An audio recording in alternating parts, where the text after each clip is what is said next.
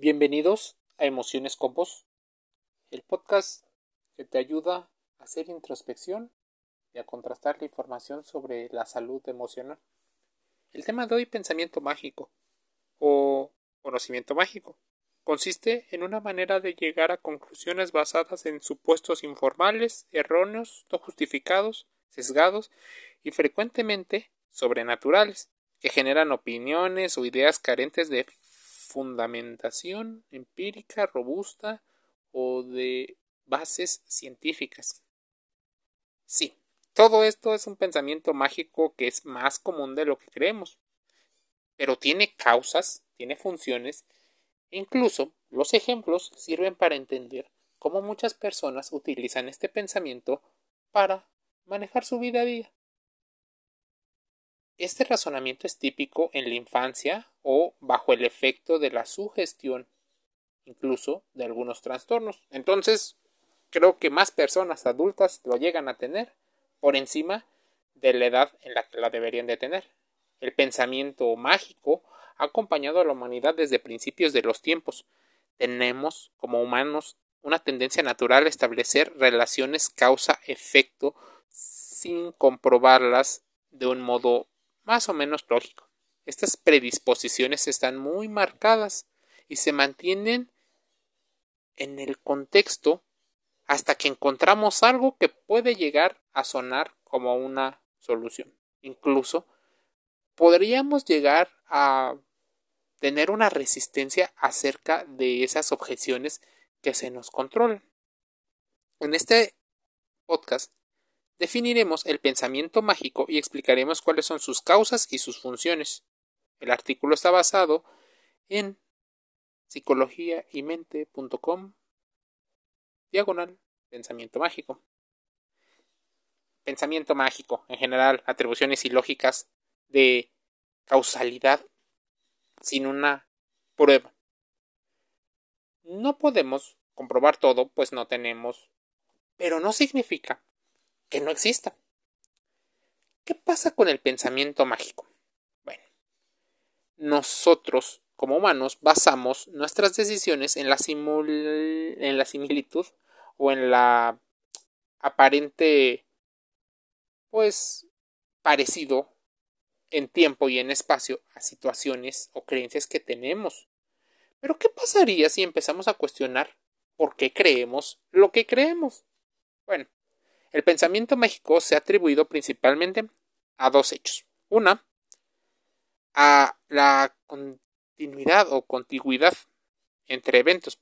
Por ejemplo, el padre murió porque le deseé la muerte el día anterior. El pensamiento asociado a esto logra establecer relación en función a las similitudes. Ahora, el pensamiento mágico tiene funciones adaptativas en determinadas circunstancias. No obstante, a la hora de atribuir causas, este tipo de razonamientos tiende a fallar de forma muy grande y habitual. Una de las principales funciones del pensamiento mágico es la reducción de la ansiedad. Entonces, el pensamiento mágico podría parecer mucho más frecuente en ciertos tipos de personalidades, como las personalidades que tienen trastornos relacionados con la ansiedad. Casi siempre las personas llegamos a tener momentos de ansiedad a lo largo de nuestra vida.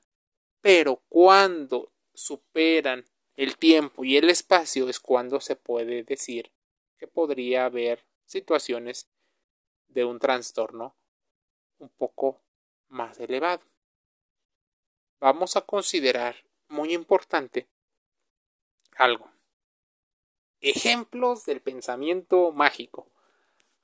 ¿Cuáles pueden llegar a ser estos grandes problemas? Uno, por ejemplo, el egocentrismo.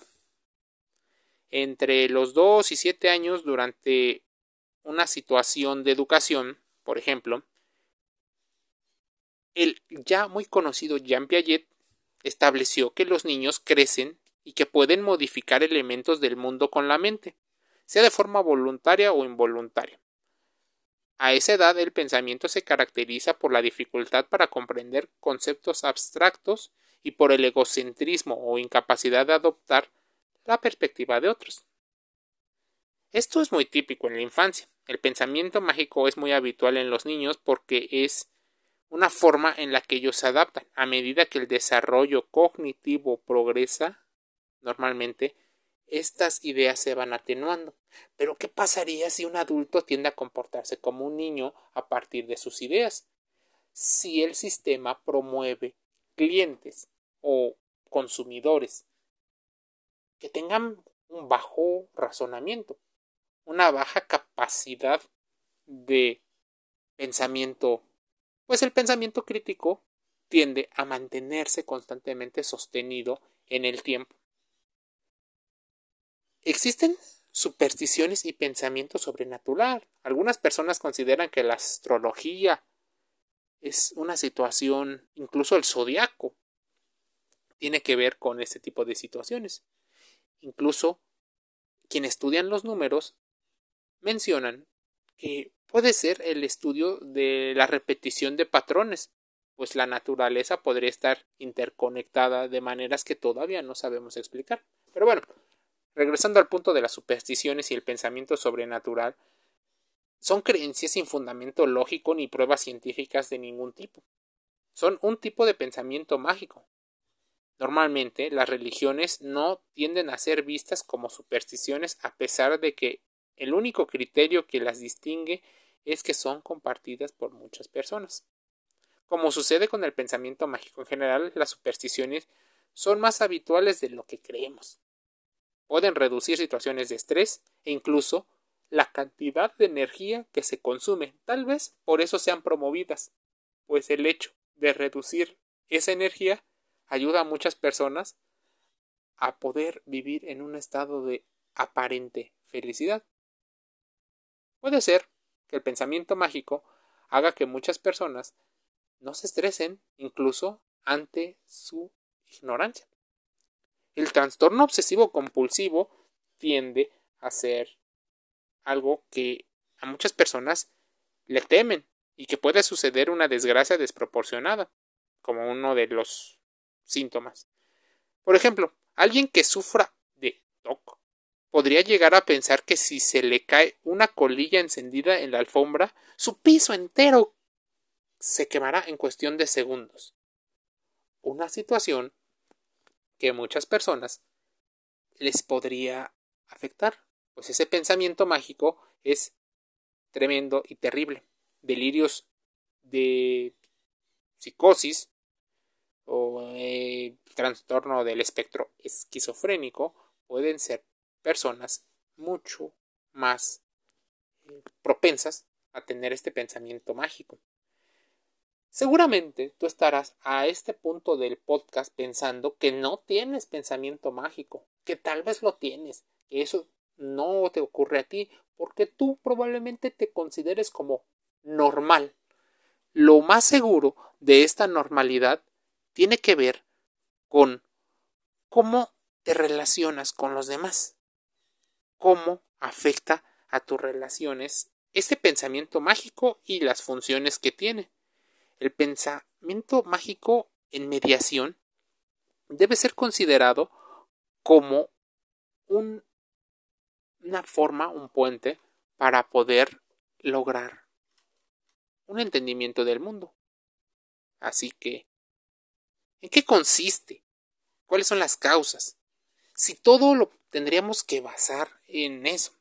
Por ejemplo, existen personas como los narcisistas y los codependientes que tienden a utilizar esto muy a su favor. ¿Por qué? El abuso narcisista es un tema que todavía es desconocido. Los trastornos antisociales son patologías que no son fáciles de detectar. La sutileza hace que se basen del pensamiento mágico de muchas personas para lograr enganchar a muchas de las personas abusadoras con las personas que son víctimas. Si has creído que el pensamiento mágico no te ocurre, Discúlpame, estás en un error y probablemente estás sufriendo de pensamiento mágico. Si has creído que este podcast buscaba solo las soluciones y no las causas, también déjame decirte que estás en un pensamiento mágico, pues cuando hablamos de emociones estamos hablando de un espectro muy grande que han sido estudiado por especialistas a lo largo de muchos años, encontrando evidencias de muchos aspectos que se parecen entre ellos. Si has crecido en una familia disfuncional y has llegado a este podcast, bienvenido al primer día que empiezas a hacer introspección, reflexión y contrastación de información cuando éste te involucra a ti. La magia es la creencia de que ciertas palabras, gestos y comportamientos pueden cambiar la realidad. Lo cierto es que algunas frases e imágenes tienen un contexto detrás de ello. Por eso te invitamos en Emociones con Vos a hacer la reflexión acerca de cómo piensas, porque probablemente, sin darte cuenta, estás teniendo ese pensamiento mágico.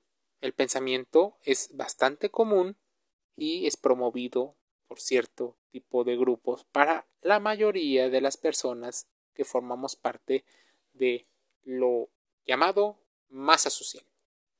Existen diferentes empresas que basan su éxito en lograr alimentar estas fantasías y este pensamiento mágico. Así que te invito a que nos hagas saber tus opiniones. Estamos en YouTube, Instagram, Facebook, estamos en Spotify con estos podcasts y próximamente otros sitios para que llevemos la salud emocional a otro nivel.